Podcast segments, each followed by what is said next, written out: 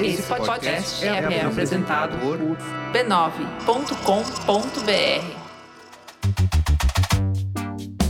Olá, eu sou o Bruno Natal. Hoje é dia 15 de dezembro e no resumido número 142, pássaros não são reais, cripto-regulamentação, SUS hackeado, tombo da Amazon, computador na cara e muito mais.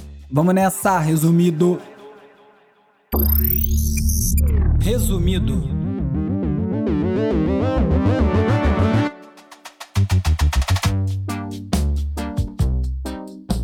Olá, resumista! Esse é o Resumido, um podcast sobre cultura digital e o impacto da tecnologia em todos os aspectos das nossas vidas, seguindo em primeiro lugar na Apple Podcasts.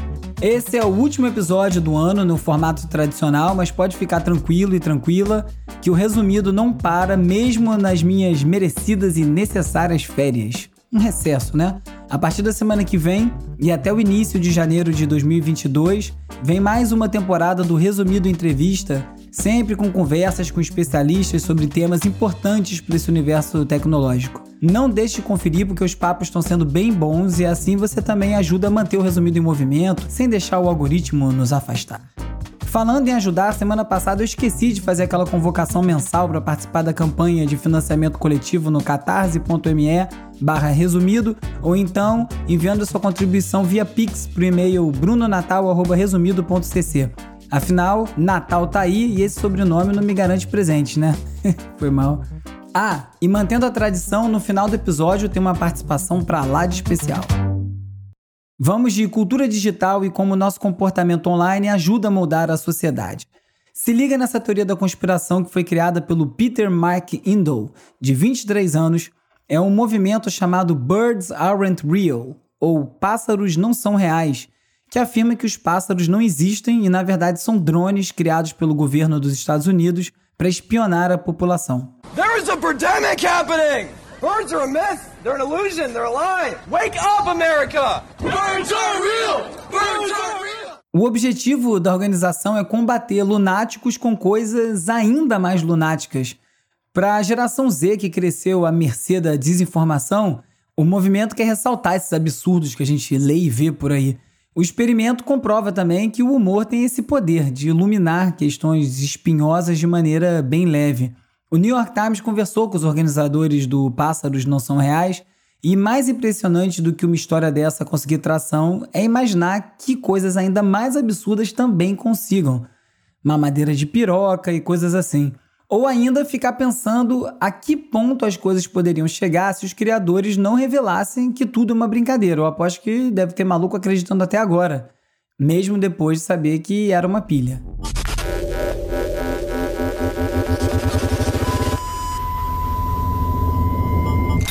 Com todo mundo com a cabeça enfiada no celular, fica até mais difícil questionar a realidade. Um novo aplicativo que parece ter saído diretamente do seriado Black Mirror promete revolucionar a vida dos influenciadores digitais. O New New é uma mistura de TikTok com Big Brother e através desse aplicativo os fãs conseguem decidir o que o influenciador vai comer, a roupa que ele vai usar, quando vai visitar a família, se vai sair com os amigos para dar um rolê e por aí vai.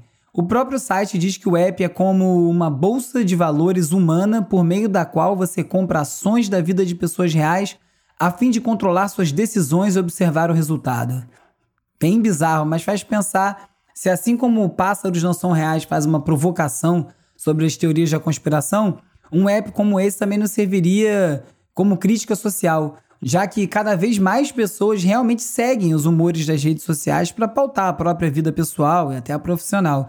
E se todo dia inteligências artificiais assumem cada vez mais decisões sobre os rumos das nossas vidas, em termos de nuance, a capacidade cognitiva humana segue imbatível.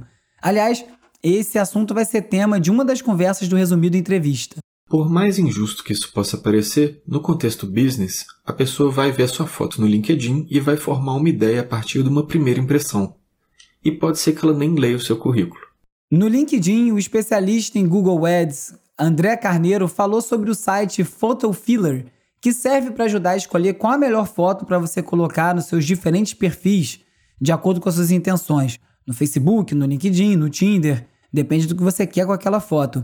Você sobe as suas opções de fotos, diz para que, que pretende usar elas e outros usuários da plataforma julgam de maneira anônima qual foto serve melhor para qual situação, como eles interpretam cada foto daquela. É um crowdsource para angariar diferentes opiniões sobre a percepção que essas fotos causam sem você depender da sua suposição sobre qual foto vai funcionar melhor.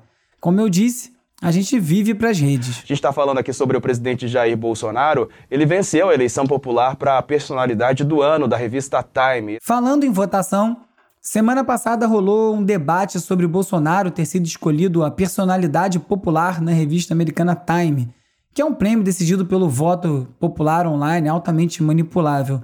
Essa votação não decide quem vai ser a pessoa do ano.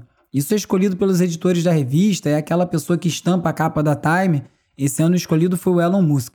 O que o Bolsonaro conseguiu foi vencer uma disputa de popularidade, uma enquete online. Como o Bolsonaro usa bot como poucos, é claro que ele ganhou. E aliás, de novo fazendo propaganda da mini temporada do Resumido Entrevista que começa semana que vem. Bots e eleições em 2022 é tema de uma outra conversa que também foi muito boa.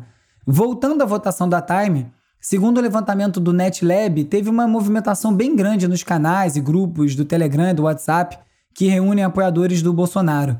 Muitas mensagens afirmavam até que estavam votando contra o comunismo. E aí não custa lembrar que o próprio Stalin já foi eleito personalidade do ano pela Time, assim como Hitler, o Ayatollah Khomeini, porque é uma escolha baseada em personagens que tiveram grande influência, boa ou ruim. Ou seja, sair na capa da Time não significa que você está arrebentando, não.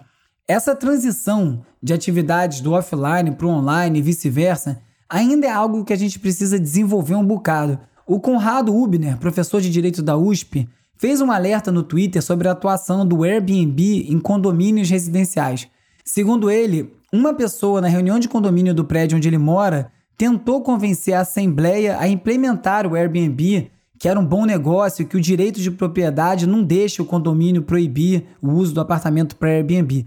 A verdade é que esse assunto ainda está em discussão no STF, por hora está proibido sim qualquer tipo de locação de curtíssimo prazo que fuja da lógica de locação residencial. Só que o alerta do Conrado não era sobre a lei sendo discutida, e sim pelo fato que a pessoa que estava tentando convencer a Assembleia a autorizar o Airbnb no condomínio, na verdade, não era nem morador. Era alguém se fazendo passar por locatário, sem nenhuma procuração, para empurrar a agenda do Airbnb na reunião. Insano isso, né?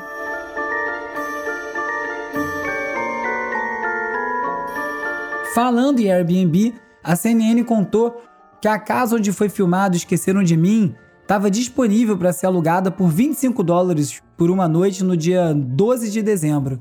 A casa conta com tudo: as latas de tinta pendurada em cima da escada, a tarântula de estimação que apavora os bandidos, e óbvio que isso é informação de marketing do Airbnb.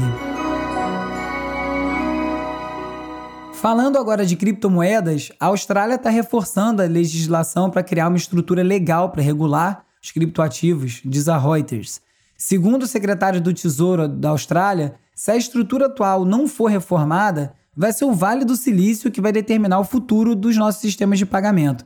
Em 2022, o governo australiano vai começar a fazer consultas públicas para criar o chamado arcabouço legal e também vai prestar consultoria sobre regulamentação das empresas que têm os tais ativos digitais. Bom, nós tivemos agora uma audiência pública muito produtiva que trata do projeto das criptomoedas. O Brasil também está seguindo a mesma onda. Esse que você ouviu falando agora foi o senador Irajá. E os deputados acabam de aprovar um projeto de lei que propõe regulamentar as criptomoedas.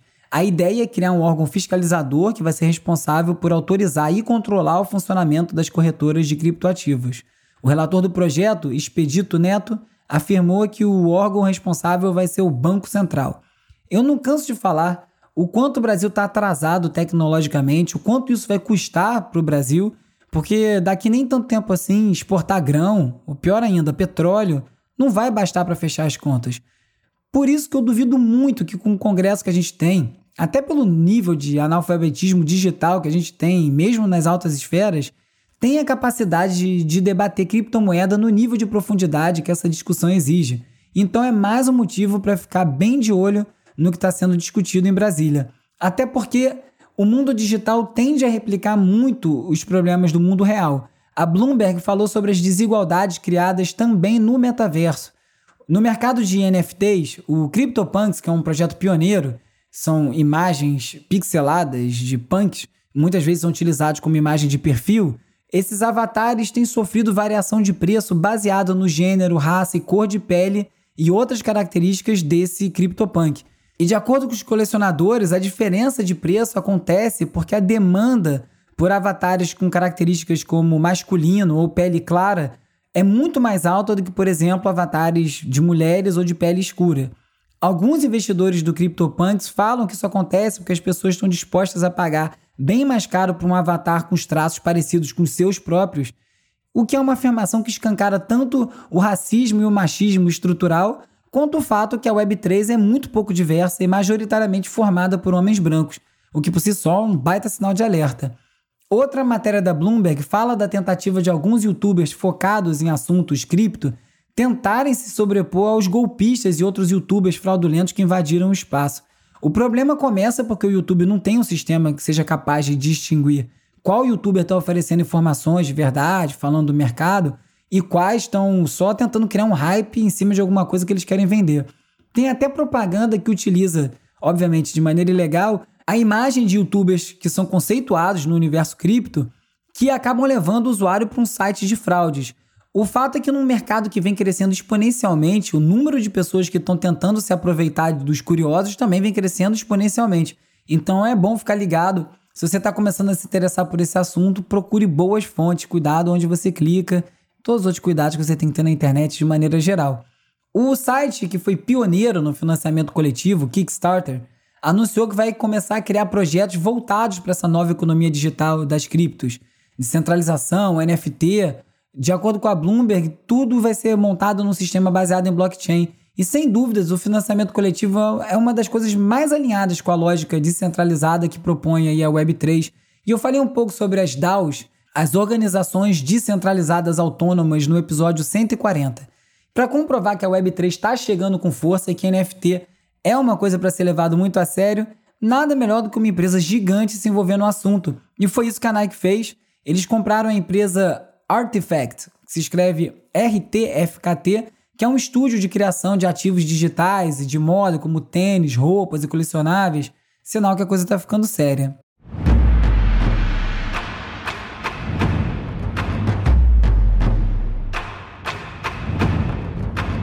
E enquanto algumas plataformas recusam os jogos de NFT, a Ubisoft, uma das maiores do mundo, segue apoiando os criptogames e acabou de anunciar a Ubisoft Quartz, que é uma plataforma para os jogadores poderem ganhar e comprar itens de jogos em formato NFT através do blockchain da Tesos.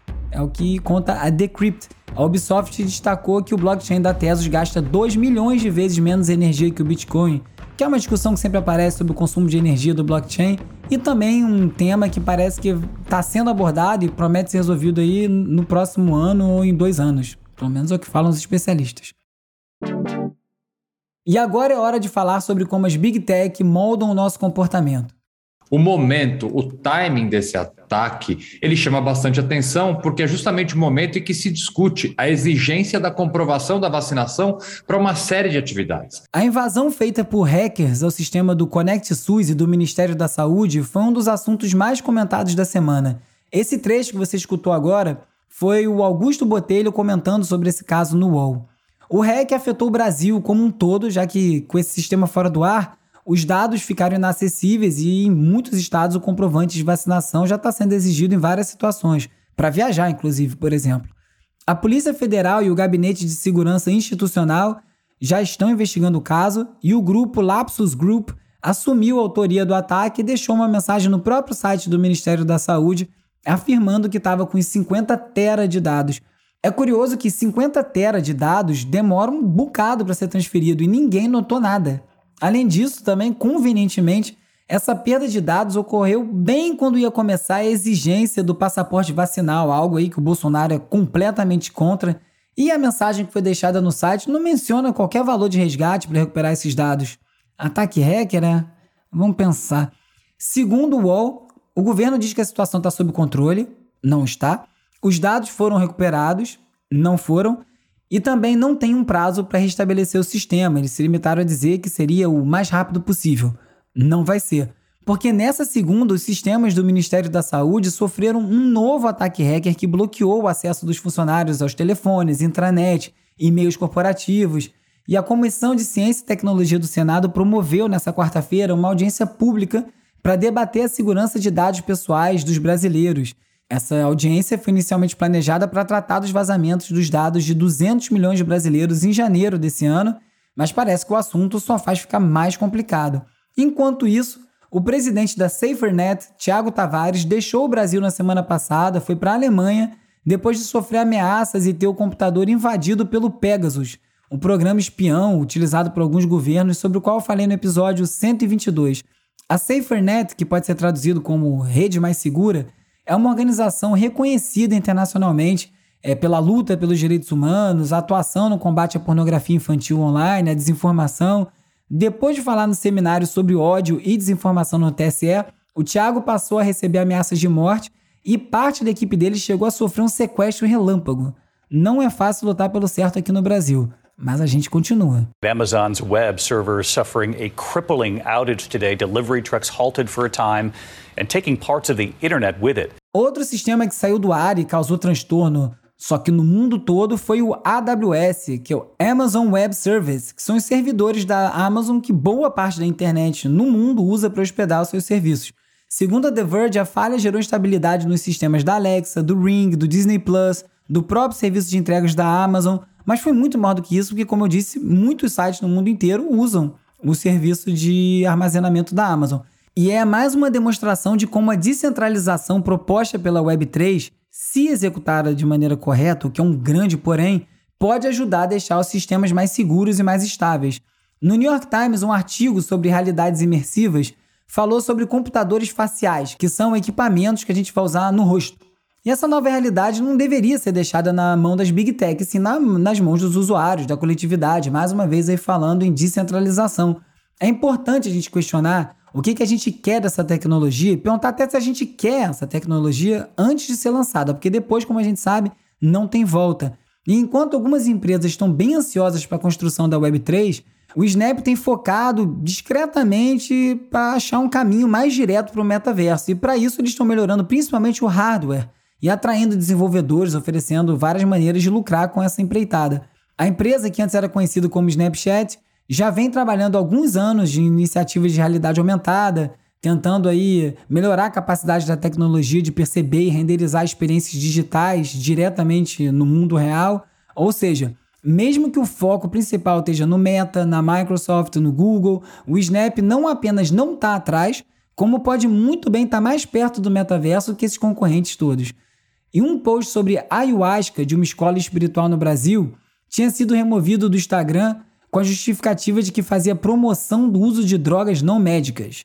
Mas o Conselho de Supervisão do Facebook, que é um comitê independente para julgar as ações, as decisões tomadas pelo Facebook, decidiu que o post tinha que ser restabelecido, porque, embora violasse as regras do Facebook na época que foi publicado, essa publicação não violava especificamente as regras da comunidade do Instagram. E o conselho pediu mais clareza na hora de aplicar as regras do Facebook aos conteúdos do Instagram, de acordo com a The Verge. Isso aí é muito importante, porque uma empresa compra outra e são empresas separadas com o mesmo dono e não necessariamente a regra de uma vale na outra. Quando começa a embolar uma coisa com a outra, dá esse tipo de desacerto, o que mostra como é perigoso essa consolidação de tantos serviços com um dono só. E para alegria de todos e também por pressão popular, o Instagram finalmente vai voltar a ter um feed cronológico, formou o Tech Tudo. Ainda não tem uma data definida para o lançamento do recurso, mas o Adam Mosseri, que é o chefe do Instagram, prevê que já vai chegar em 2022, segundo o depoimento que ele deu para o Senado nos Estados Unidos. O Mosseri também pediu a criação de um órgão voltado para ajudar a manter crianças seguras no ambiente online. Isso aí, na verdade, mostra muito menos preocupação real com as crianças e muito mais um receio de ser impelido a resolver esse problemão por conta própria. Ninguém deseja mais regulamentação do que o próprio Meta, porque só assim a pressão e a responsabilidade saem do colo deles, repassa para o Estado. E foi exatamente isso que um artigo no New York Times falou sobre essa recém-encontrada preocupação das Big Tech com as crianças. As regulamentações inglesas sobre a proteção de crianças online estão influenciando os Estados Unidos e outros países.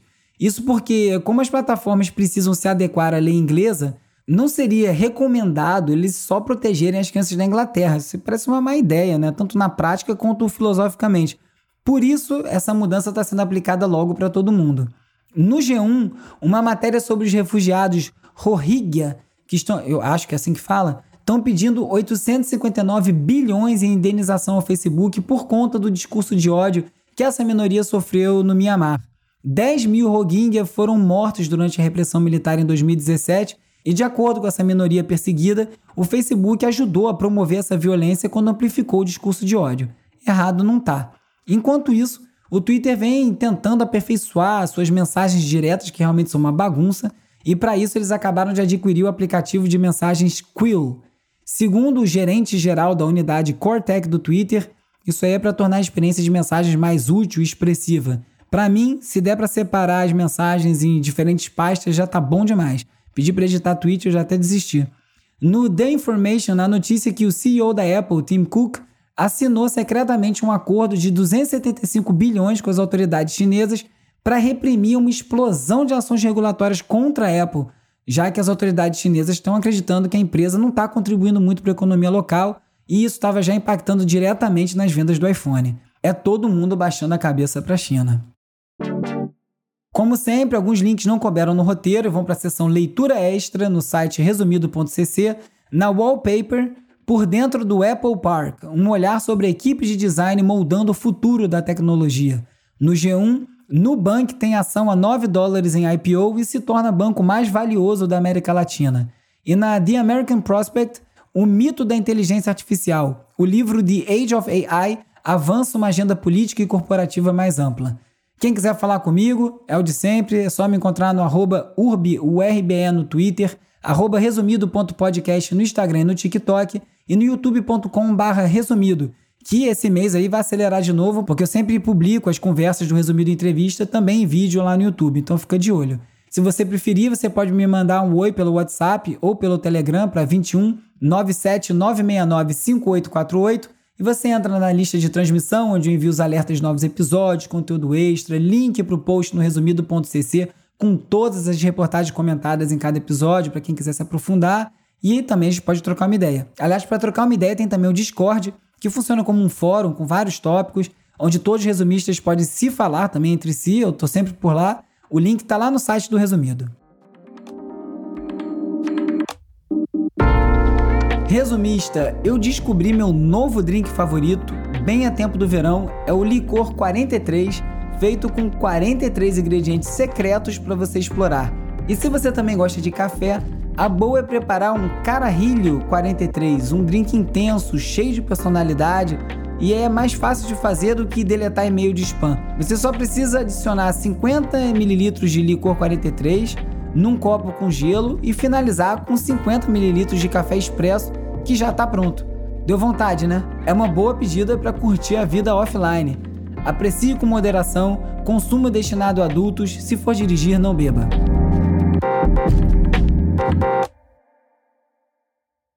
Hora de relaxar com as dicas de ver, ler e ouvir. When I'm away from you, happier than ever.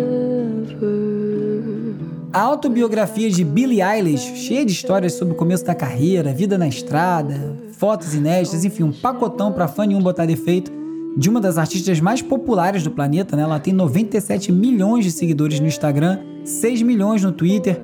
Certamente esse livro aí podia estar entre os mais vendidos do ano. Moleza, né? Só todo mundo comprar e pronto, bum, um recorde. Mas não rolou.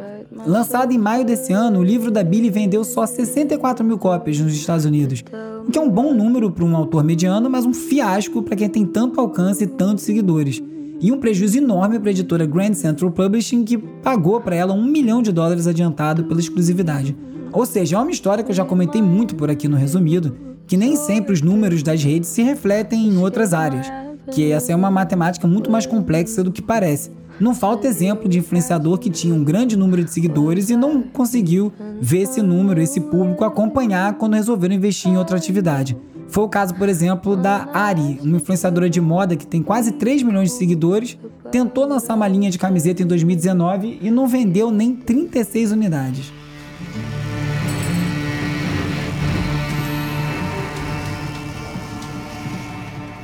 O fim de ano vem chegando, aquelas listas de melhores do ano também, E Estudando Som entrou na lista dos melhores livros de 2021, feita pelos colaboradores da revista literária 451.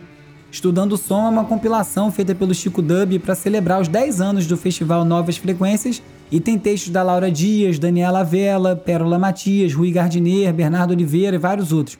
Lançamento é da editora Numa. Te um grande amor, mas você não se acostumou. Luto no mundo do samba com a partida do Monarco, cantor, compositor, presidente de honra da Portela, um dos ícones do gênero. Além dele ter escrito clássicos como Vai Vadiar, O Quitandeiro, Monarco foi gravado pela Marisa Monte, Paulinho da Viola, Bete Carvalho, Zeca Pagodinho, vários outros bambas. E como disse o próprio Paulinho da Viola no velório, Monarco era a voz de um tempo que não existe mais. Obrigado pelas músicas, Monarco. The bass, give the music the taste. The bass is all over the place. If you can't play the bass, that's a big disgrace. Quem nos deixou recentemente foi o super baixista jamaicano Robbie Shakespeare, um dos pilares do reggae conhecido pelo seu inseparável parceiro Sly Dunbar.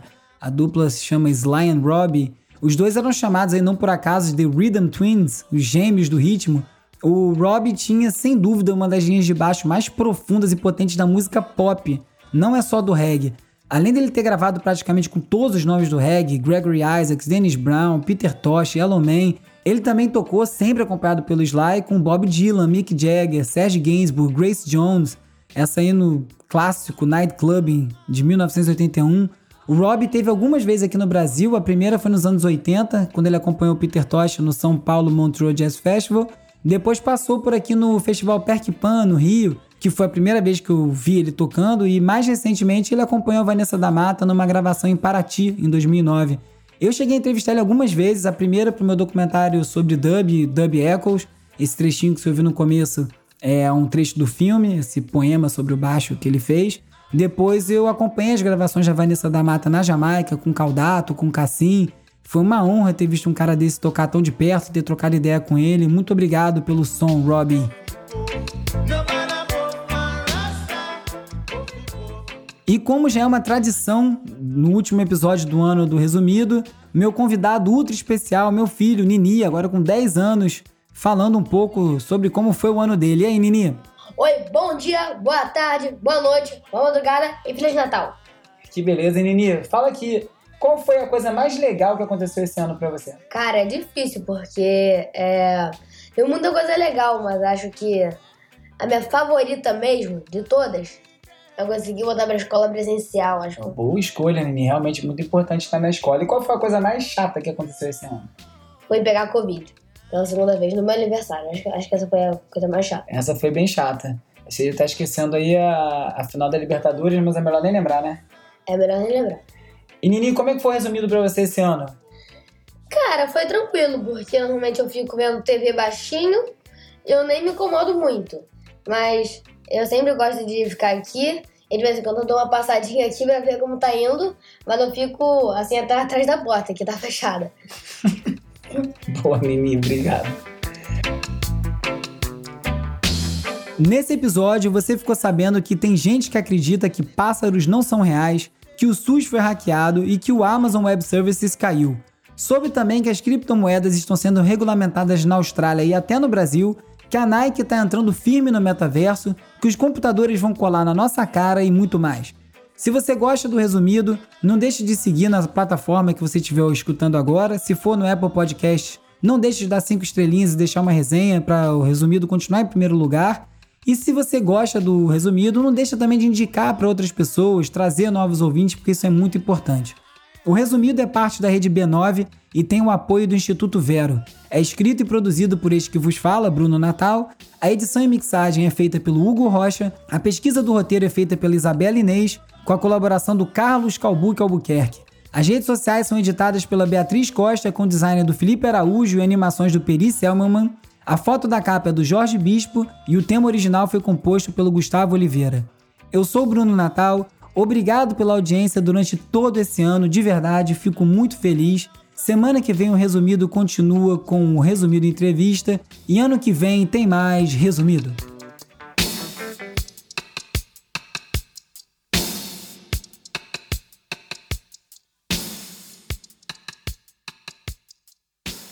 Esse podcast é apoiado pelo Instituto Vero. Resumido, resumido, resumido.